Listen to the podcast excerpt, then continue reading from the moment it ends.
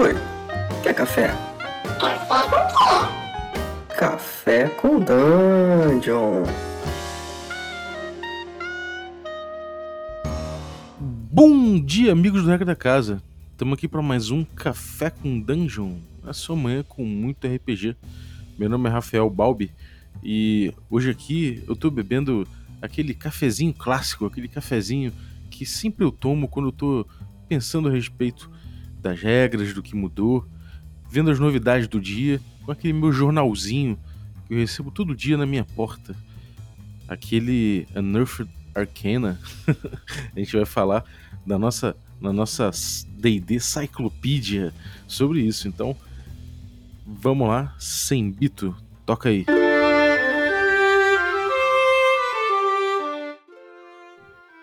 É isso aí, D&Dzistas, bom dia!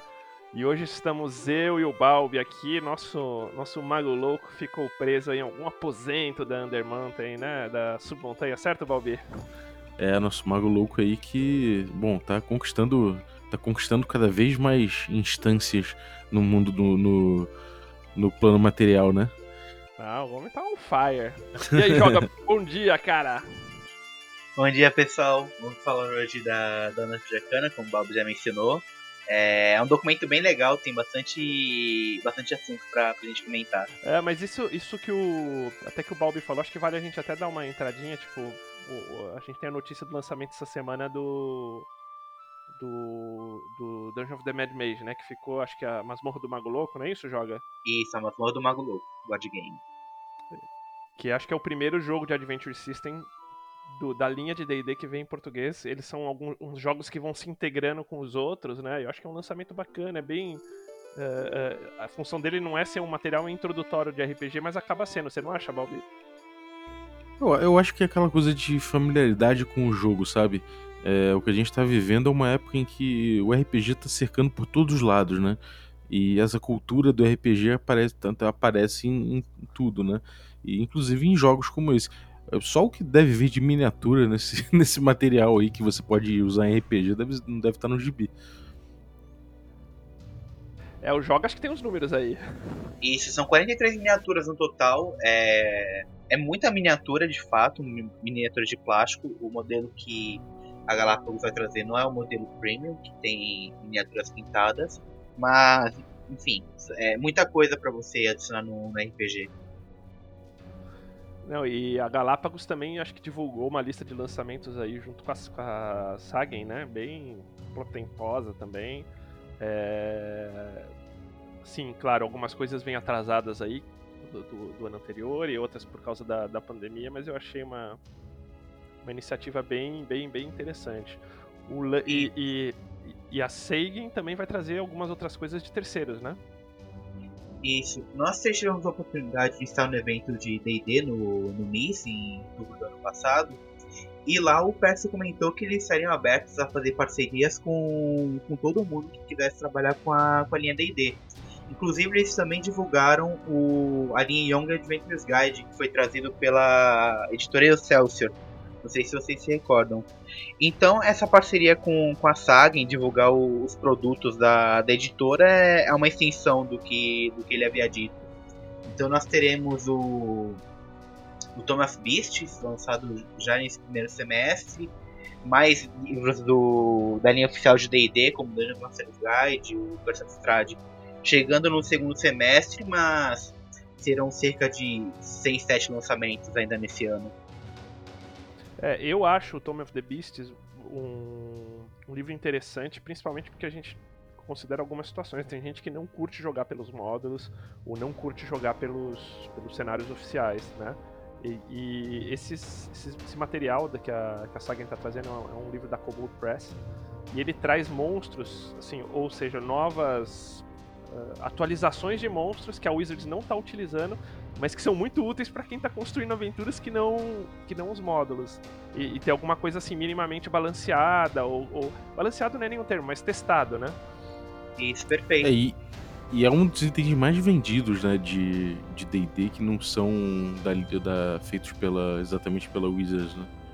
Eu acho que é o produto mais bem avaliado do, dos produtos third party que são produzidos. tanto o Tom of Beasts como o Preacher Codex, que é, foi lançado um ou dois anos após. E, e, tem uma coisa interessante sobre o Tom of Beasts, que eu particularmente gosto, é que ele quebra muito o, os monstros padrões que vem no livro de D&D. A gente está acostumado sempre que vem um bestiário novo a vir dragões, é, gênios, gigantes, esse tipo de criatura mais tradicional na mitologia de D&D. E o Tom Beast traz uma, uma variedade muito grande, como soldados robóticos, tem um, um demônio lá que eu gosto muito do design, que é um demônio da barata. Então, é muita coisa variada para quem curte D&D e dá uma quebra na monotonia do livro dos monstros. É, e eu acho que eles come começando a trazer esses materiais, cara, tipo, dá uma esperança de, da, da Sega, de repente, que é a mesma. É, que também tem contato lá com a Goodman Games, lança aí o DCC e outros, outros livros. Essa coisa engata de DD, de repente trazer até as aventuras mais clássicas, né, Balbi? É, essa série Reincarnated tá muito boa, né, cara? Eu tenho aqui o Eye of, Eye of Dread, tem o Lost City, tem também aí o, o Barrier Peaks, que, cara, é um material muito interessante, porque ele tem ele tem um módulo clássico, né? Que é normalmente esses módulos dos anos 80. E junto desse módulo clássico ele tem a expansão, né? Então, para quem quer jogar o jogo original tem ali, e para quem quer jogar o jogo traduzido para quinta tem ali, e o material expandido é para quinta. Então, principalmente para quem tem quinta, para quem joga quinta, esse material é direto, é, não precisa nem adaptar nada, o, material já colocado ali com muito, é muito rico, cara, é muito rico. Mas eu entendo que quem joga o D&D antigo pode pegar também, comprar e sair jogando ele, né? Pode, mas assim, a expan a, o material expandido é, é feito para quinta. O material expandido você teria que adaptar para um um um D&D mais antigo. Mas o que era original... Nada que seja tão, tão difícil também, né? Mas o que era original sai, sai normal. Sai, sai. Você tem a primeira parte ali, você tem o um módulo original mesmo. Bom, acho que são, são notícias interessantes, uh, material que vem aí bem legal e acho que vale, vale a gente dar uma olhada aí. Quem, quem curte, a gente deve estar tá falando desses materiais um pouco mais a fundo aqui posteriormente. Porque hoje, agora, é hora dos segredos de Xanatar. E vai vir aí o nosso querido Joga D20, Luiz. Outro dia me perguntaram, mas quem é o Luiz? Quem é o Joga D20? É o mesmo cara, que não joga. Sim, é, é, é, engraçado. A gente até conversou isso esses dias, mas. Jogo D20 no nome do blog, claro. E eu sou, sou a única pessoa que trabalha no blog. Por isso que eu falo nossa, porque eu considero eu e o blog, mas é uma única pessoa, pode chamar de Luiz, pode chamar de Joga, não tem problema. Então, beleza, cara. E aí, lançada a nova Nerf da Arcana, que não é tão nova assim, tipo, é uma revisão de algumas coisas, mas eu acho que já dá uma direção do que os caras vão lançar, porque no, as outras Nerf da Arcana que lançaram essas classes, normalmente elas vinham com um, uma temática tal. Agora eles pegaram, acho que o, digamos, o, o melhor dessas temáticas e juntaram pra botar pra uma nova fase de teste. É isso aí ou tô errado, Joga? É isso mesmo, Sembi. Eles até comentam no documento que o, os materiais foram apreciados pelo público, mas que tiveram alguns problemas no seu desenvolvimento, voltariam justamente por isso. São três arquétipos que já haviam sido visitados uma, uma primeira vez na Unifed de Arcana, mas que agora vão receber um maior desenvolvimento. Bacana, cara. E o que, que tem, temos de novidade aí? Mas antes acho que vale você dar uma comentadinha do, do conceito do arquivo, né? Eles assim, a, além de trazer as classes, eles trazem meio encapsuladinho, assim, algumas. algumas. alguns vislumbres, né?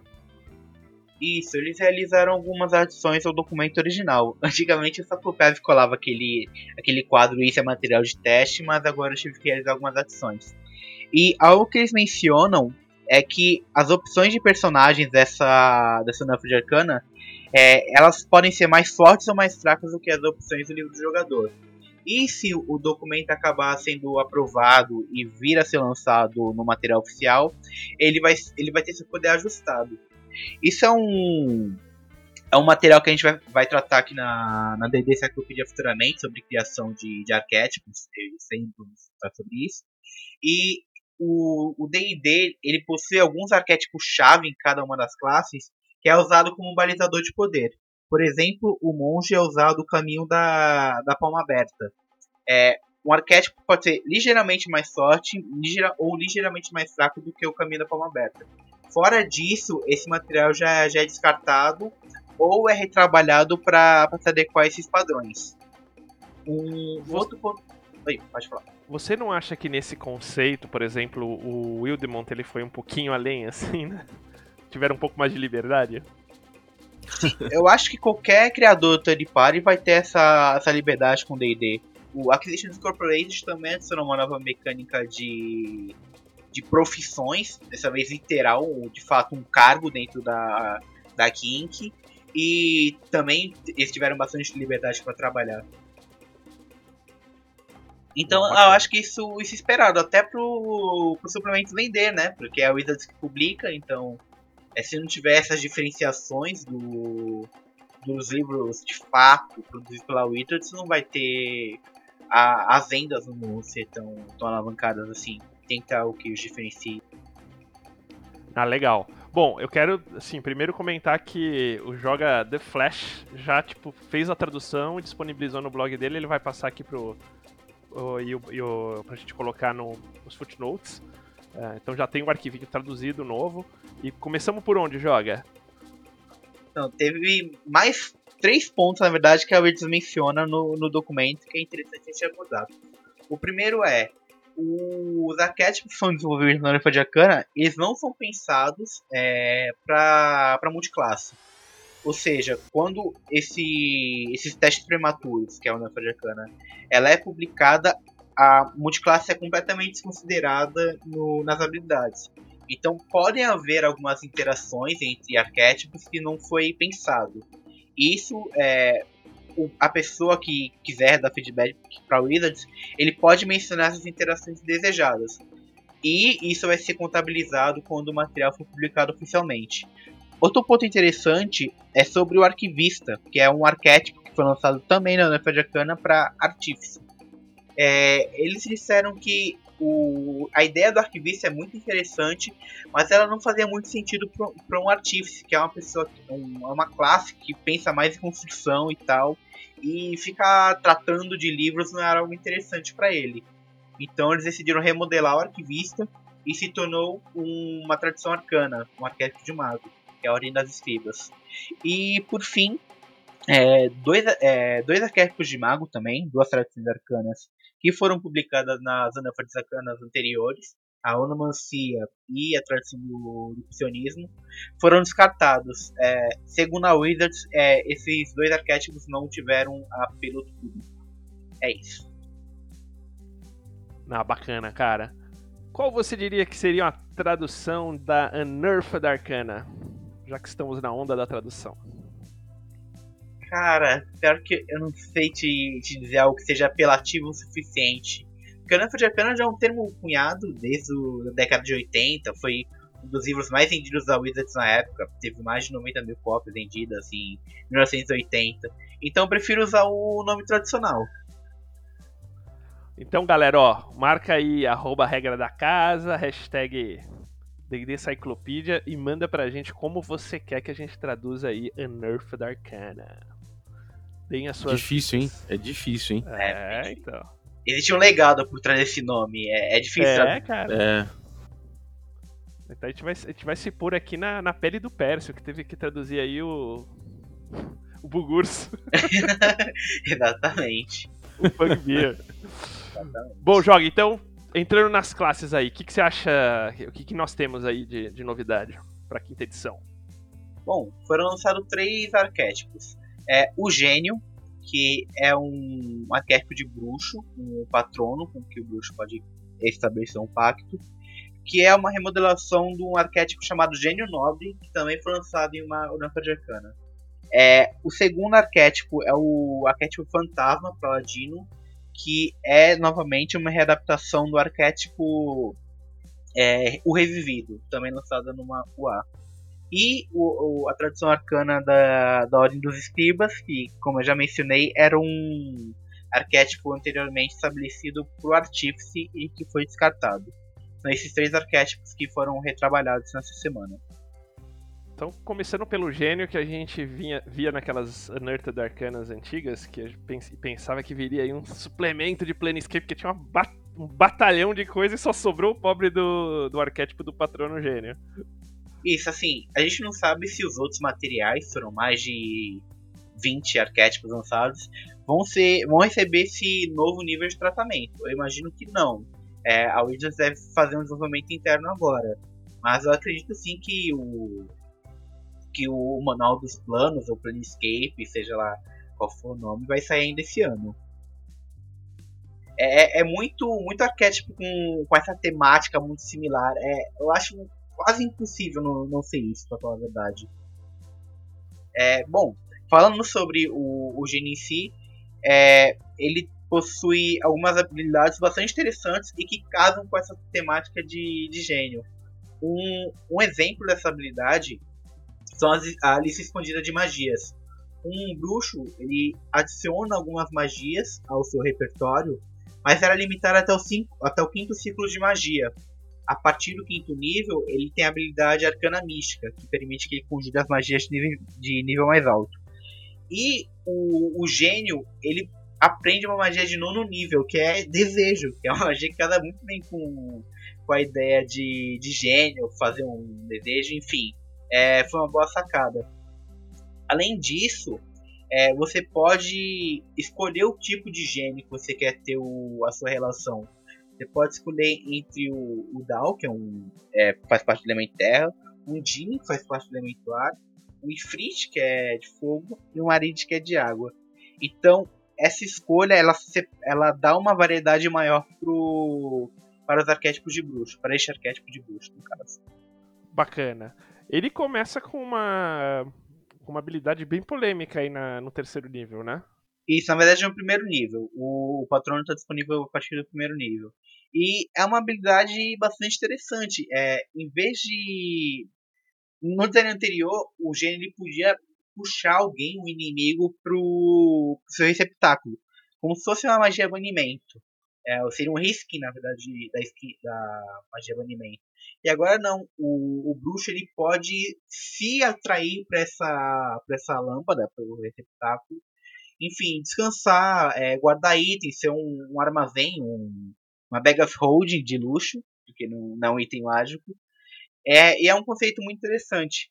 Um, um, outro destrinchamento dessa habilidade é a, a, Fúria do Gênio, que, o, que faz com que o bruxo cause dano adicional de acordo com seu patrono. Essa habilidade, na verdade, para mim não fez muito sentido, não sei para vocês. O, o bruxo eles causa um dano adicional a cada turno. É, é só isso. Cara, o que eu achei é que me deu um feeling. Eu sou um sou um cara já com alguns invernos, né? Esse negócio de você entrar no, no potinho me, me deu um feeling meio de Neo era uma série que eu via pequeno, pequeno. E que, tipo, cara, tinha a menininha lá, Dina, era uma, uma. como se fosse uma, uma gênia e, tipo, mandava todo mundo pro potinho, cara. eu acho que eles puxam essas referências da, do mundo pop pra, pra fazer esses arquétipos. E eles é. também fazem muito bem esse, esse casamento com as mecânicas de D&D. Se você vê o, essa habilidade, o repouso engarrafado, ele é uma bag of holding, bem dizer. Você pode guardar item lá, não tem limitação de espaço nem nada, você vai armazenando lá. Mas a diferença é que nessa você entra, né? Então é, é tipo aquela cabana hut lá no, no nível 1 já, né? Isso, exatamente. Mas no primeiro nível só você. Você recebe um aprimoramento dessa habilidade. Acho nível 9 ou 14, não sei agora. Nível 10, na verdade, perdão que você pode chamar até cinco aliados para entrar junto com você. E quando você recebe essa habilidade no décimo nível, ele também permite com que você faça um descanso curto, apenas estando 10 minutos saindo da lâmpada, o que é bastante interessante mecanicamente. Ah. É, eu acho que tem um potencial de você quebrar algumas aventuras, tipo, sei lá, Tomb, é, onde você tem uma situação mais de sobrevivência que você pode levar um estoque quase que infinito de coisas ali, né? Você tendo dinheiro sim, mas vamos. Convenhamos aqui que um. Um jogo onde que tem criar água, criar alimentos no primeiro nível não, não foca muito na, na exploração e sobrevivência, né? A gente vai até conversar sobre isso no, nas próximas semanas.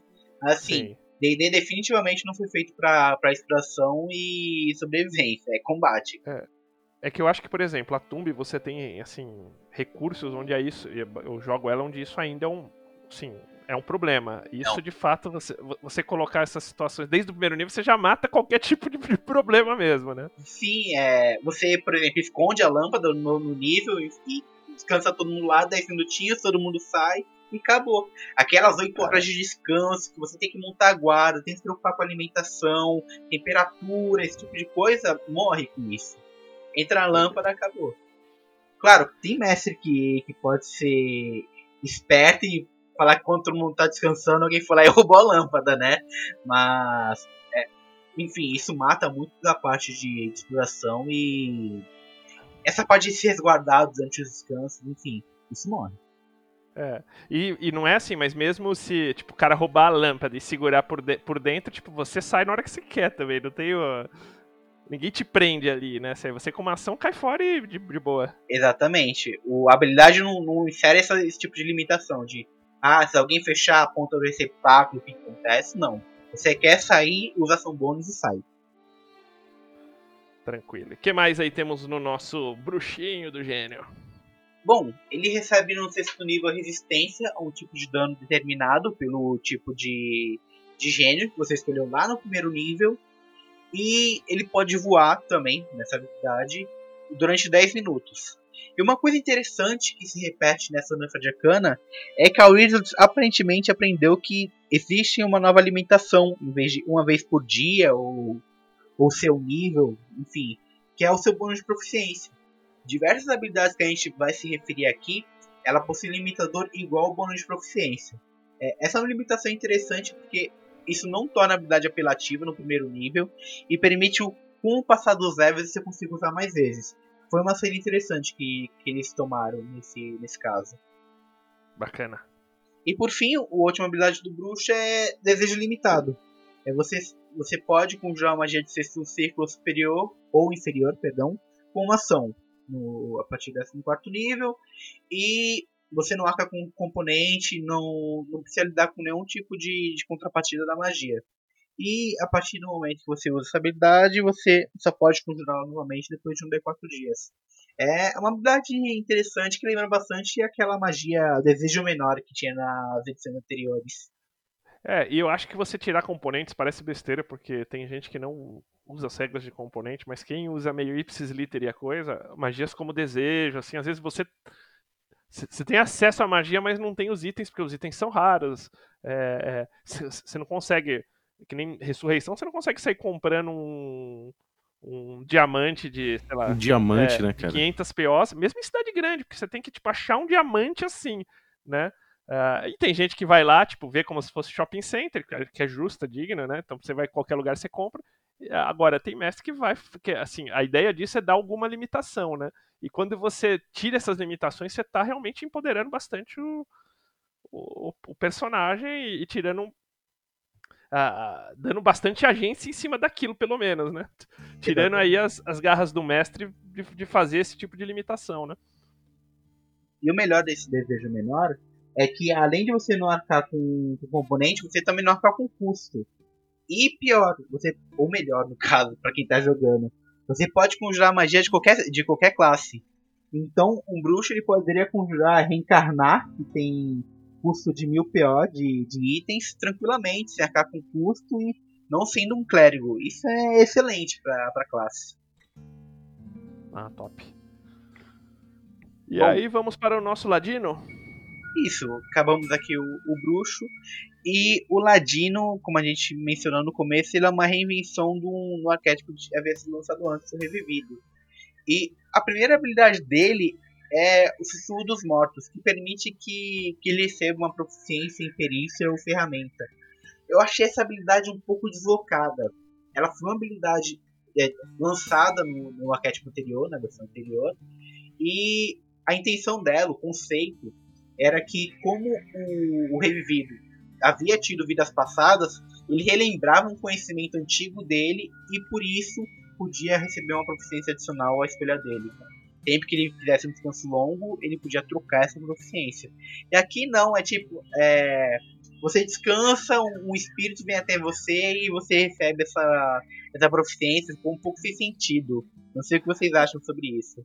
Eu acho o conceito legal, mas ele acho que tá meio fora de ordem aí, porque tipo, o conceito é, é, o que, que eu acho assim, na parte narrativa interessante. Tipo, o cara precisa fazer alguma coisa, você tem tipo aquele tipo, pega um espírito em você na hora e faz. Assim, tipo, uma pegada dessa, assim, meio, meio nesse nível. Agora, você descansar para lembrar isso, isso acho que perde um pouco de sentido, sabe? No, no aspecto narrativo. No aspecto utilitário, é, eu tenho minhas dúvidas se é uma coisa assim super, super útil, sabe?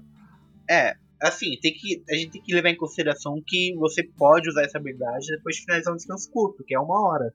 Então acho que isso adiciona bastante é, bastante utilidade pro, pro Ladino, que já é uma classe com, com muitas perícias. Eu, eu acho que é uma, é uma ferramenta interessante pro Ladino, mas o conceito tá um pouco deslocado para mim. É meu problema com essa habilidade. Uhum. E, e, você acha que essa coisa de usar a, a Proficiency é um, é um espaço de design que encontraram de alguma forma? que alguma coisa que eles estão já estavam um tempo mexendo para lá e para cá para ver se ampliava o espaço de design ou você acha que é uma coisa que não, não sei lá, não, não é tão não, não chega a ser uma, uma saída de design. Não, certamente é uma nova ferramenta de design que eles encontraram. É, eles nunca haviam usado isso até então, e só nesse documento eles usaram quase uma dezena de vezes. Foi, foi uma solução inter, é, interessante que eles encontraram para esse problema de limitação de, de uso de habilidades. Porque antigamente era sempre você usava uma vez e precisava fazer um seu curto ou longo para usar novamente. Isso era um limitador muito pesado para algumas classes. É, o que eu acho é que eles, por exemplo, eles estão revivendo aquele conceito de não weapon proficiency da, da, do AD&D segunda edição, né? É, e já, as ferramentas da, da quinta elas têm um pouco essa característica, quer dizer assim, a diferença é que você pode pegar na na segunda edição tinha uma limitação lá de classe no, no Weapon Profile, alguma coisa assim. Aqui você pode pegar qualquer habilidade de ferramenta. O que eu acho na quinta edição é que, assim, as, principalmente para quem vem de outras edições, é no, a informação de como você usa as ferramentas, o pessoal tem aquela ideia que ele faz um check de skill. E não faz check de skill, você faz um check da ferramenta com a, com a habilidade, somando aí as habilidades e o, e o profile e, e, a proficiência quando você sabe usar a ferramenta. Né? Mas também se você não sabe usar a ferramenta, tem muita coisa que você não pode fazer. Então, é, esse conceito ferra da, da, ferramenta acho que não está muito claro na cabeça dos jogadores. É uma coisa que acho que eles têm que trabalhar um pouquinho mais. Na verdade, isso não está claro nem, na, nem pra Wizard Sembi. Eu vou usar um exemplo que eu já usei aqui na coluna uma vez, que é sobre algemas. No livro do jogador, para você soltar uma algema usando um kit de ladino, você precisa ser proficiente com, com a ferramenta. Em Curse of Strahd você não precisa. Eu, então é uma diferenciação bizarra e, e, mostra um pouco que às vezes não, não sabe como lidar com, com essas ferramentas. Mas é, como a gente comentou mais cedo. É, o, o jogo não é voltado para isso. Então eles não têm muita preocupação. Você pode ver que muitas dessas habilidades da Nafa de Arcana são voltadas para o combate. E eles até mencionam que essas habilidades feitas para interação e exploração são habilidades fita. Ou seja, são habilidades que estão ali só para só adicionar um conceito ali no, no, no arquétipo. Não, não possuem um peso mecânico. Então eles falam que você pode adicionar quantas habilidades fita você quiser em um porque aquilo no final não é relevante para o jogo. É, eu acho as ferramentas interessantes. Acho mesmo, acho que é, o que eu acho é que um pouco acho que o Balbi já comentou, por exemplo, esse negócio que rola na Curse of Strahd. Eu não digo nem que eles não sabem, mas eu digo que às vezes eles são meio lenientes é, com alguma situação para a história seguir, porque tipo ali ele não quer lidar com a frustração de que, que ninguém ninguém saiba é, é, mexer em sei lá abrir abrir a, a algema, sabe? E e aí você tira um pouco do, da significância. Se você, com qualquer cheque de habilidade, faz as coisas, você tira um pouco da significância da, da mecânica em si, né? Tem, tem, muito a ver com a frustração. Não sei o que você acha, Balbi. É, cara, essa esse design contra a frustração, né? Eu, eu, acho que é uma coisa bem comum nos jogos de hoje. Você, o tempo todo você tá pensando em, em compor esse tipo de coisa, né? Ainda mais um produto, um produto tipo D&D Quinta, que é tipo a carro-chefe, né? Então ele, ele, ele, tem sempre essa, esse aspecto para dar uma, uma bela tratada. Então, frustração, controle de frustração, eu acho que é um tema importante para os game designers dele. É, é um jogo Não, pautado e... nisso, bem dizer. A Bounded Accuracy existe unicamente para isso. O Mike falou, putz, a gente tem que diminuir a CA dos bichos, porque o jogador se sente frustrado quando erra. O que, que a gente faz? A gente joga a CA lá embaixo, coloca um bônus fixo de, de ataque e conforme o jogador vai, vai tendo nível, ficando cada vez mais fácil ele acertar. É, é um, um design contra a frustração. É, mas até aí eu acho inteligente. Esse outro você tem tipo uma ferramenta interessante e, e, limita, sabe? E também acho que não é, nesse caso do, do Curse, por exemplo, não é da maldição de Strade, não é só frustração. É, às vezes realmente assim, pra história correr, tipo, o cara precisa saber aquilo. E aí eu acho, eu sou um cara super a favor da história, mas aí eu acho que você, tipo, é, esses exageros aí às vezes vão um pouco além porque você é um pouco é, come a mecânica do jogo em cima e acho que as coisas têm que andar com com, com certo equilíbrio, mas eu acho bem legal essa habilidade do, do, do, ladrão, mas eu acho que os módulos têm que respeitar um pouquinho mais esse tipo de, de mecânica de uma forma geral, e isso ficar mais claro para as pessoas também, porque eu acho que, é, que, é, que não está claro. Né? Mas seguimos aí com o nosso Ladino. Bom, depois do Ladino, ainda no terceiro nível, ele recebe uma habilidade que reforça o lado causar dano em D&D. É, quando você usa um ataque furtivo, você pode é, causar dano em uma segunda criatura é, que seja próximo da, da criatura que recebeu o primeiro ataque furtivo. Esse dano é igual a metade dos dados que você rola pro, pro ataque furtivo. Você rola novamente, tira metade e, e, causa dano psíquico, que é um dano que tem pouquíssima resistência da, das criaturas. E novamente é uma habilidade limitada ao bônus de proficiência. Então, novamente, é sempre o, o design é sempre pensado no combate. É, isso aumenta muito o dano por turno do, do Ladino, principalmente nos níveis mais altos. Mas esse limitador de, de proficiência aqui é bem aplicado é algo muito limitado nos níveis iniciais e nos níveis finais onde o ladino realmente quer causar o dano, é uma habilidade que você pode usar com certa leniência.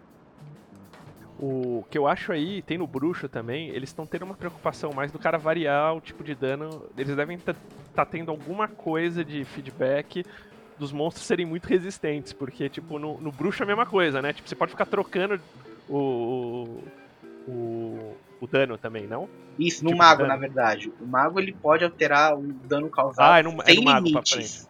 Então, Fireball, uh, bola de fogo, que é um causa dano de fogo e possui mais de uma dezena, uma centena de criaturas que é resistente, você muda o dano para radiante e pronto, você ultrapassa a resistência tranquilamente, sem limite. Eu queimei a largada aí, hein? Esse é, não, sem, sem problema.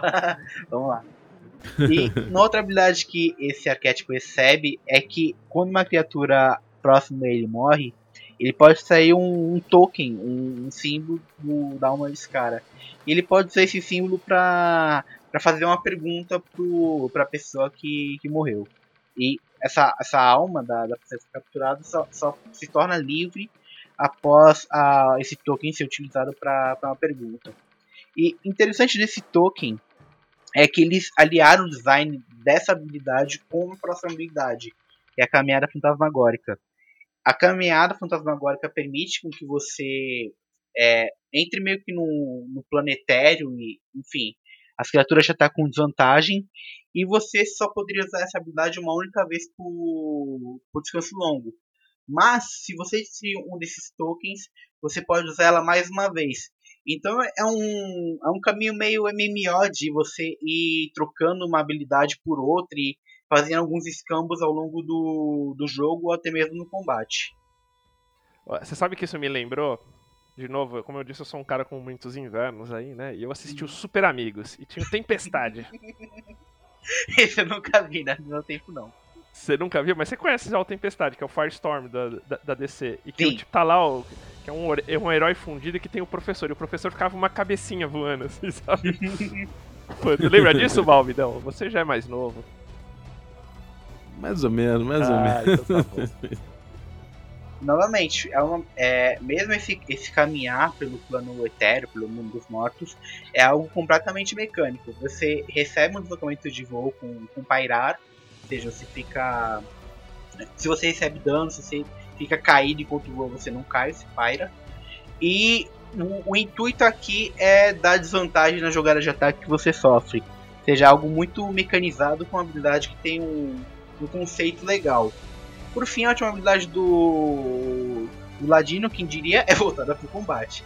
Você pode causar o dano psíquico da, da habilidade Lamento dos Túmulos, é aquela que causa metade dos dados de dano de ataque furtivo numa criatura, na, na primeira criatura que recebeu o dano do ataque furtivo. Você causa dano do ataque furtivo, causa dano do. do. da habilidade Lamento dos Túmulos e causa a habilidade novamente Lamento dos Túmulos na primeira criatura.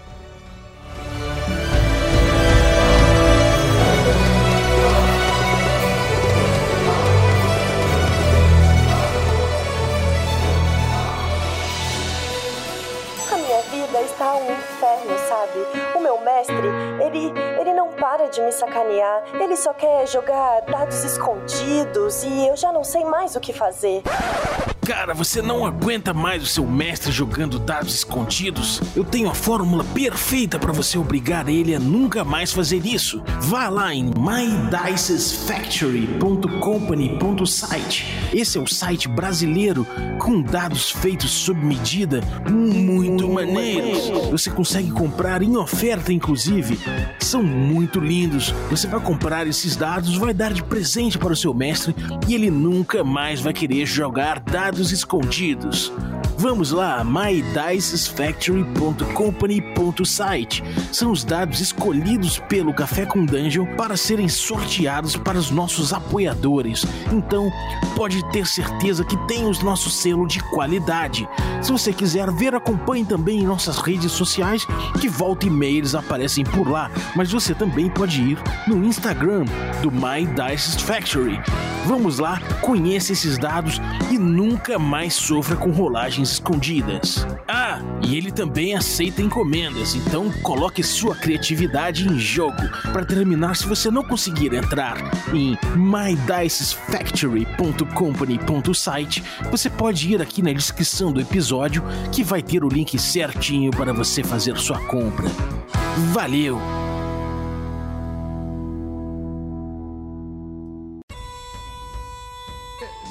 Sincero, eu achei o. Até agora, esses os dois conceitos, achei conceitos interessantes. Achei mais interessante o do gênio, do, do, do Arlock gênio. Uh... O do ladrão, eu vou ser do ladino, né? Vou, te, vou ser muito sincero. Eu gostei do conceito, acho que de repente para um jogo de mistério interessante. Mas eu acho, assim, é, porque eu não vi nada. É, acho que tem alguns arquétipos que são mais tradicionais de DD que. E, e, que eu não vejo eles trabalhando, sei lá, um Shadow Dancer, alguma coisa assim, sabe? E que te, seria um conceito em parte similar. Sim, é, eles poderiam trabalhar mais esses arquétipos antigos que foram lançados na, nas edições anteriores. Eu achei meio deslocado, é, possui algumas habilidades interessantes, mas como eles mudaram o conceito do arquétipo, ele tá muito. Ele usa as habilidades do arquétipo anterior, mas com um conceito completamente novo, e isso cria um, uma diferença entre os conceitos que não casam agora. E a ideia dele é ele virar meio um, meio um fantasma no fim, não? Ela só fica meio no oculto, assim, meio isso. um cara com ligação no oculto. Isso, a ideia é se transformar meio em um fantasma, mas a habilidade que faz isso ele recebe apenas no 13 terceiro nível, então é um, é um conceito que não está muito alinhado com a mecânica. Mas ele não ganha, tipo, a característica de Undead ou de, de morto-vivo? Não, não. Ele só se torna um, um ser espectral, ganha essas desvantagens na jogada de ataque contra ele e deslocamento de voo, e só, acabou. É, e dá um daninho razoável se ele para, tipo, nessa forma mais etérea em algum lugar fixo, né? Isso eu li no, no arquivo. Na verdade é um dano muito baixo, é só um D10. É, o, as criaturas que de fato conseguem andar pelas, pela, por objetos ou por pessoas recebem um D10 para cada quadrado que ele precisa percorrer obrigatoriamente por terminar seu turno em um objeto. Aqui não, é só um D10 independente de onde ele esteja. Ah, tá bom. E aí vamos no nosso arquivista que eu queimei a largada. Isso, o arquivista que se tornou a Ordem dos Escribas é um mago que ele é, se concentra suas habilidades no estudo e no aprimoramento do seu Grimório, transformando o Grimório em um, espírito. E uma das habilidades legais dele, que ele recebe no segundo nível, é invocar uma pena que ele pode usar para escrever no Grimório dele e diminuir o custo das magias pela metade. Isso é o que os arquétipos de mago do jogador possuem, só que eles são focados para uma escola. Então, a escola da necromancia, você gasta metade do dinheiro e do tempo para aprender magias de necromancia, e aqui não. Se escrever com a pena, a, a magia vai custar metade do tempo e do dinheiro. É... Engraçado que eles têm, eles, têm, eles têm uma preocupação nessas últimas Nerf da Arcana com dinheiro, né? E de fato o dinheiro não é uma preocupação no geral no D&D que Definitivamente, você não pode comprar item mágico. Eu não sei porque eles estão tão preocupados com isso, pra falar a verdade. Bom, outra habilidade do, do mago de segundo nível é o Grimório Desperto, que é um livro especial onde o mago anota as suas magias. Aqui ele foi um pouco aprimorado, esse conceito. O primeiro é que você pode usar o Grimório para conjurar suas magias, é uma forma de conjuração. É, você pode conjurar magia como ritual, mas usando apenas o tempo de conjuração padrão. Ou seja, em vez de ser é, detectar magia, é uma ação e quando você conjurar como ritual você adiciona mais 10 minutos, ou seja, fica 10 minutos e 6 segundos. Com, essa, com esse Grimório Esperto, não. Você pode conjurá-lo uma única vez com uma ação apenas e usando um formato de ritual, ou seja, não vai consumir esse espaço de magia. E por fim, como o Sembi já antecipou aqui, você pode trocar o tipo de dano temporariamente de uma magia. Então a bola de fogo poderia causar dano de dano gélido, por exemplo, sem limite de uso. Cara, você sabe onde eles pegaram essas preocupações com resistência? Eu acho que foi na, na Avernus. Porque assim, é, toda hora você dá meio dano nos bichos. É... Alguém deve ter reclamado muito disso, cara. Exatamente, porque tanto Diabos quanto Demórios possuem resistência ao dano ígneo. Então, uma bola de fogo é muito inefetiva em Avernus. E, enfim, isso deve ter despertado a atenção deles, de como ultrapassar essas resistências.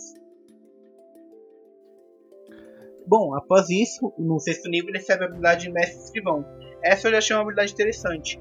É, quando finaliza um descanso longo, o Mestre Escrivão ele pode fazer um pergaminho de, de magia de primeiro ou segundo círculo e ele pode usar esse pergaminho até o próximo descanso longo para conjurar uma magia desse, desse círculo. É uma habilidade legal, é, é, ela, você não precisa usar esse pergaminho como é, o livro do mestre indica para você criar um pergaminho de fato. É só usar a pena, pegar um papel em branco e fazer o pergaminho. Simples assim. E a habilidade casa muito bem com o conceito de, de uma escola de magos que está preocupada com, com aprendizado, com anotar coisas em livros e, e tal. É uma habilidade legal, não sei o que vocês acharam do, do conceito. Cara, eu no geral, o conceito desse mago eu não não caiu no meu gosto, assim, sabe? Tipo, acho ainda esse negócio do arquivista meio. Tipo, uma tradição, né? Tipo, acho uma coisa meio. meio fora. Eu acho que você tem. Uma... Aqui eu acho que mecanicamente você tem algo interessante, só que o conceito por trás para mim tá meio. É meio ruim é, de aventura, é, né? Não, não casa, assim, né? Então você tem, tipo, mecanicamente algo interessante, mas conceito, conceito para mim não, não, não, bateu, né? É, mas às vezes me parece que pode ser uma coisa de meio de, de laboratório mesmo, né? Ah, vamos fazer essa classe aqui, vai, faz, faz umas experimentações mecânicas e tal, e de repente isso aí, no futuro, quem sabe o cara, o cara pega umas, essas, umas ideias assim e acaba ideias mecânicas mesmo, né? E acaba retrabalhando, acaba botando em outra coisa e acaba eventualmente dando uma coisa melhor, né? O Nerf da Kena é experimental. Eu acho que é total, né? você tem toda razão, acho que o, o, a pegada dele é bem essa mesmo, né? Tanto que às vezes eles, que nem falou, eles pegam uma coisa daqui, tipo, que usaram aqui, colocam em outra coisa nada a ver, como eles fizeram mesmo com o arquivista, né? Saiu do, do Artificer pro Mago. E, e a pegada é essa. Eu acho interessante, assim, quando a gente aqui no, no, no, no, podcast fala de algumas críticas ou, ou coloca algumas situações é, é, é, nesse conceito mais experimental, mas eu acho a iniciativa super válida. Não sei o que, que o Joga pensa. Não, eu concordo. Qualquer forma de teste é, é válida. É que no caso do, do arquivista, né, que foi lançado para o Artífice, ele estava muito fora do conceito do Artífice. Aqui eu já acho que ele faz um pouco mais de sentido, mas eu não gosto muito do, do conceito. Por fim, falando sobre as últimas duas habilidades do arquétipo, que servem no décimo nível e no décimo quarto. A primeira é você poder invocar o seu, o seu tomo como espírito, e você pode conjurar suas magias a partir dele. É, e a habilidade de 14 nível permite que você possa teleportar-se para o local do, do seu tomo, do espírito invocado. Vocês trocam de lugar, ele vai para o seu lugar e você vai para dele. E se você morrer, você pode usar o seu Grimório para voltar à vida um minuto depois da morte. Você sacrifica algumas magias e você não pode mais aprendê-las de forma alguma após isso. É, você rola 3d6 e as magias que você precisa perder é, precisam ser de tipo igual ou superior ao número obtido. Então, por exemplo, um, um exemplo que é citado no documento. Se o resultado for 9 desse 3d6, você precisa é, descartar do seu, do seu repertório magias que possuam um nível combinado de 9. Pode ser uma magia de nono círculo, três magias de terceiro círculo, ou outra combinação. É, e você não pode reaprender essas magias de forma alguma, exceto por, pela magia desejo, para você reaprender uma dessas magias. É um conceito dessa, nesse caso, eu acho um conceito muito é, nada a ver, pra, pra, ser mais exato. Não, não faz muito sentido você reviver descartando magias. É, conceito, é aquele conceito, acho que assim, tipo, mecanicamente interessante porque você tipo força o cara a fazer uma uma escolha, mas assim, né? Tipo, não. Não casa muito com, com o jogo, né? É, é, é uma classe que mecanicamente tem umas coisas interessantes, que nem você comentou aí do. do. do de fazer um scroll, né? Também. Ele pode ter mais magia, né? Isso, isso permite que ele tenha uma magia a mais pra, pra conjurar, basicamente. Sim, sim, sim, acho. É, mecanicamente tem uns conceitos interessantes, mas nem sempre tipo, casa com o conceito, casa com a, com a aventura. Falta uma aí ainda? Não, fechamos por aqui. Ah, então tá. Ah, eu, vou, eu vou dar a minha opinião desse, desse documento. É, eu achei, sendo muito sincero, eu curti o, o Warlock. O Warlock acho que tá num, num caminho interessante, né? esses dois eu achei algumas habilidades interessantes, mas que conceitualmente eu acho que um pouco um pouco deslocado aí, que acho que eles têm que, de repente, trabalhar um pouquinho mais, né? O, o que eu achei bem interessante desse documento é o... Depois que passam as, essas classes, é o que eles falam no... Tipo, nos disclaimers ali, tipo, no, nos anúncios finais, né? Que eles dão uma, uma ideia do que, que eles estão fazendo com outros arquétipos. Citam especificamente aquele mago psionico, né? Isso, foi bastante odiado pela comunidade, É, e eles deixam claro que, cara, esse cara morreu. E o da onomatopeia também, que era um conceito muito interessante, mas também que eles falaram que, que foi pro vinagre, morreu, né? Onomancia sempre, né? Onomancia. é, é o mago que, que extrai o poder do nome das pessoas. É um conceito legal, mas que tava muito forte. É, então, é, e, mas eles já meio que eliminaram isso. Chega de onomatopeia, onomancia, ou qualquer coisa, tá fora já. Exato, falar não, aqui, não, chega. E dando meu parecer, eu acho que se o gênio fosse lançado da forma como ele está hoje, por mim seria ok. Eu acho que o, o, o Ladino e o Mago possuem problemas de conceito, mas podem ser facilmente ajustados. Aquela habilidade de reviver, cartando magia, não faz sentido nenhum. Até porque o mago tem mais de 40, 50 magias no, no nível 14, então descartar 6 ou 7 não é nada para ele. Mas ainda eu acho, é que nem eu também considero tipo o bruxo com patrono gênio ok, mas ele ainda não tira aquela, aquela sensação, tipo, eu vejo muito em stream isso, né? Alguém, algum jogador da stream entra com um bruxo sem o, o, o Eldritch Knight, tipo, todo mundo acha estranho, né? E aí eu acho que, tipo, bruxo tem que ter algumas opções mais eh, próximas desse, de, dessa, dessas outras opções que. dessa única opção que me parece aí que distou bem das outras. Não sei o que você acha, Jólio.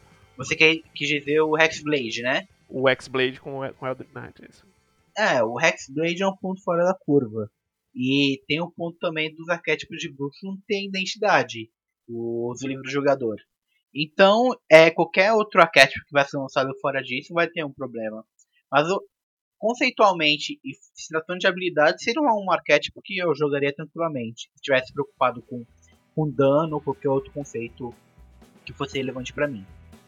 Sim, não, ele é, ele é, jogável. Como os outros do bruxo são também. É que o X-Blade ele, ele, ele é bem um ponto fora da curva mesmo, como você comentou. É, o X-Blade é bizarro. Acho que é isso. Fechamos o nosso episódiozinho de Unearth da Arcana. A gente sempre que sai alguma coisa nova de design, a gente vem comentar um pouquinho. Acho que dá, um, dá uma super noção aí da para onde caminha a edição, né? Uh, nossa opinião aqui é que vem um, algum livro de opções, de tipo um chá na tarde, e, e, e a parte isso, o, o Joga comentou um, alguma coisa também no nível de, de, de planos, né? Talvez até no mesmo livro, né? Joga, não sei. Isso, porque o, o, a Wizards está trabalhando nesse conceito de 60 a 40. 60% do conteúdo é voltado para o jogador, 40% para o mestre. Então provavelmente vai ser um cenário de campanha com essas novas opções de personagem.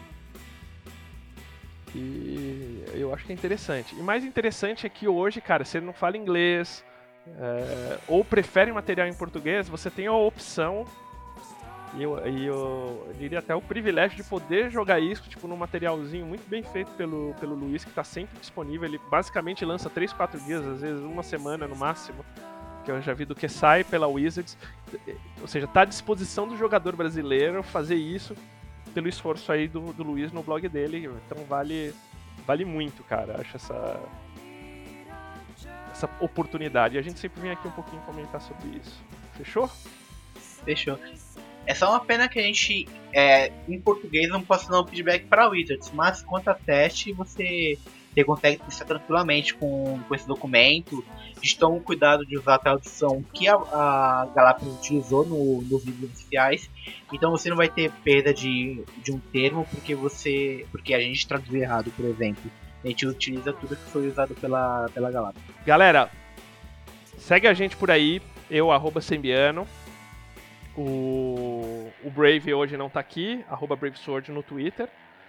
Arroba regra da casa, joga, arroba joga D20, o Balbi, o R Balbi e super bacana. Uh, eu tô com um jogo de Dragonlance no Perdidos no Play, que rola de terças-feiras, e com o Gruntar a gente tá jogando Avernus. Tá bem, tá bem legal também todas as quintas-feiras. Exatamente. Não se esqueça de apoiar o Café com Dungeon no PicPay.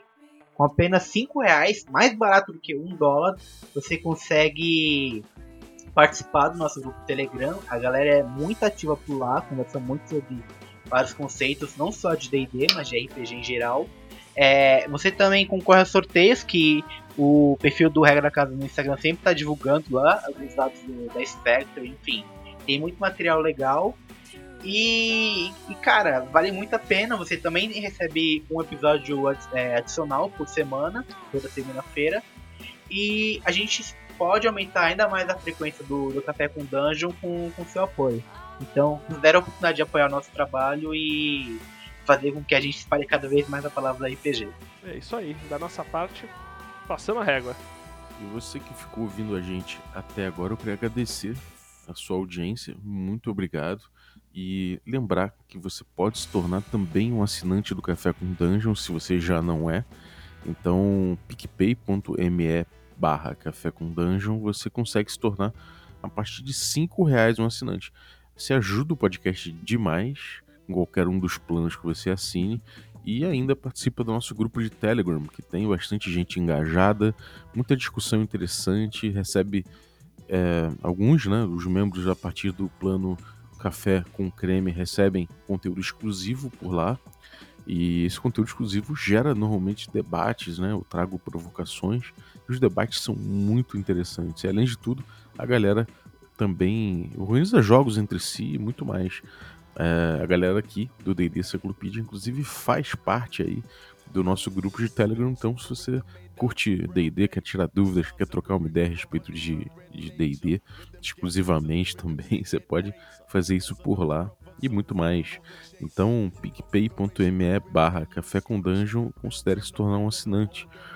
Se você não pode se tornar um assinante agora nesse momento, por questões diversas, você pode espalhar a palavra. Então, cara, dá o seu seguir aí no Spotify, vai na sua plataforma aí que você ouve o nosso podcast, tenta avaliar de alguma forma, se tiver como avaliar aí na sua plataforma. É, se não segue a gente, né, segue o podcast, faz o que você puder, que isso ajuda a melhorar nossas métricas. Também avaliações no Google Podcasts e no iTunes são sempre muito bem-vindas. Então são ajudas incríveis que você pode dar também. No mais, eu queria agradecer aqui os nossos assinantes que tornam esse podcast possível, que começa a partir dos nossos café gourmet, café com creme e também os nossos uh, café expresso. Os nossos café gourmet são Ricardo Mate, Diogo Nogueira, Adriel Lucas, Rafael Cruz, Erasmo Barros, Caetano Mingo, Pedro Cocola, Ulisses Pacheco, equipe Roleplayers e Denis Lima. Galera, muitíssimo obrigado pelo apoio de vocês, valeu zaço. E fiquem de olho aí, que já já eu tô anunciando a próxima, a próxima loot box aí, que já conta aí com um item que eu já anunciei em redes sociais, já mostrei, que é o primeiro volume do Delicious in Dungeon, esse mangá em que famintos, alguns heróis entram na dungeon atrás de iguarias, como como por exemplo torta de escorpião gigante e outras delicadezas.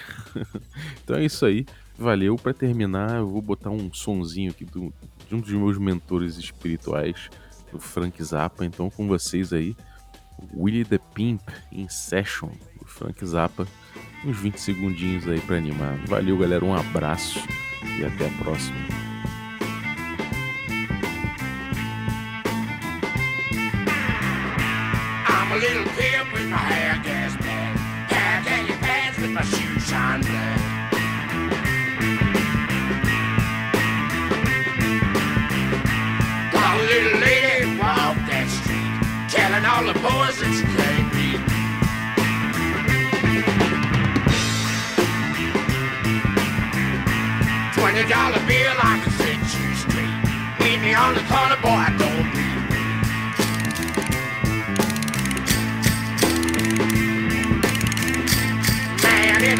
with a bow tie neck. Wanna buy truck with a day body.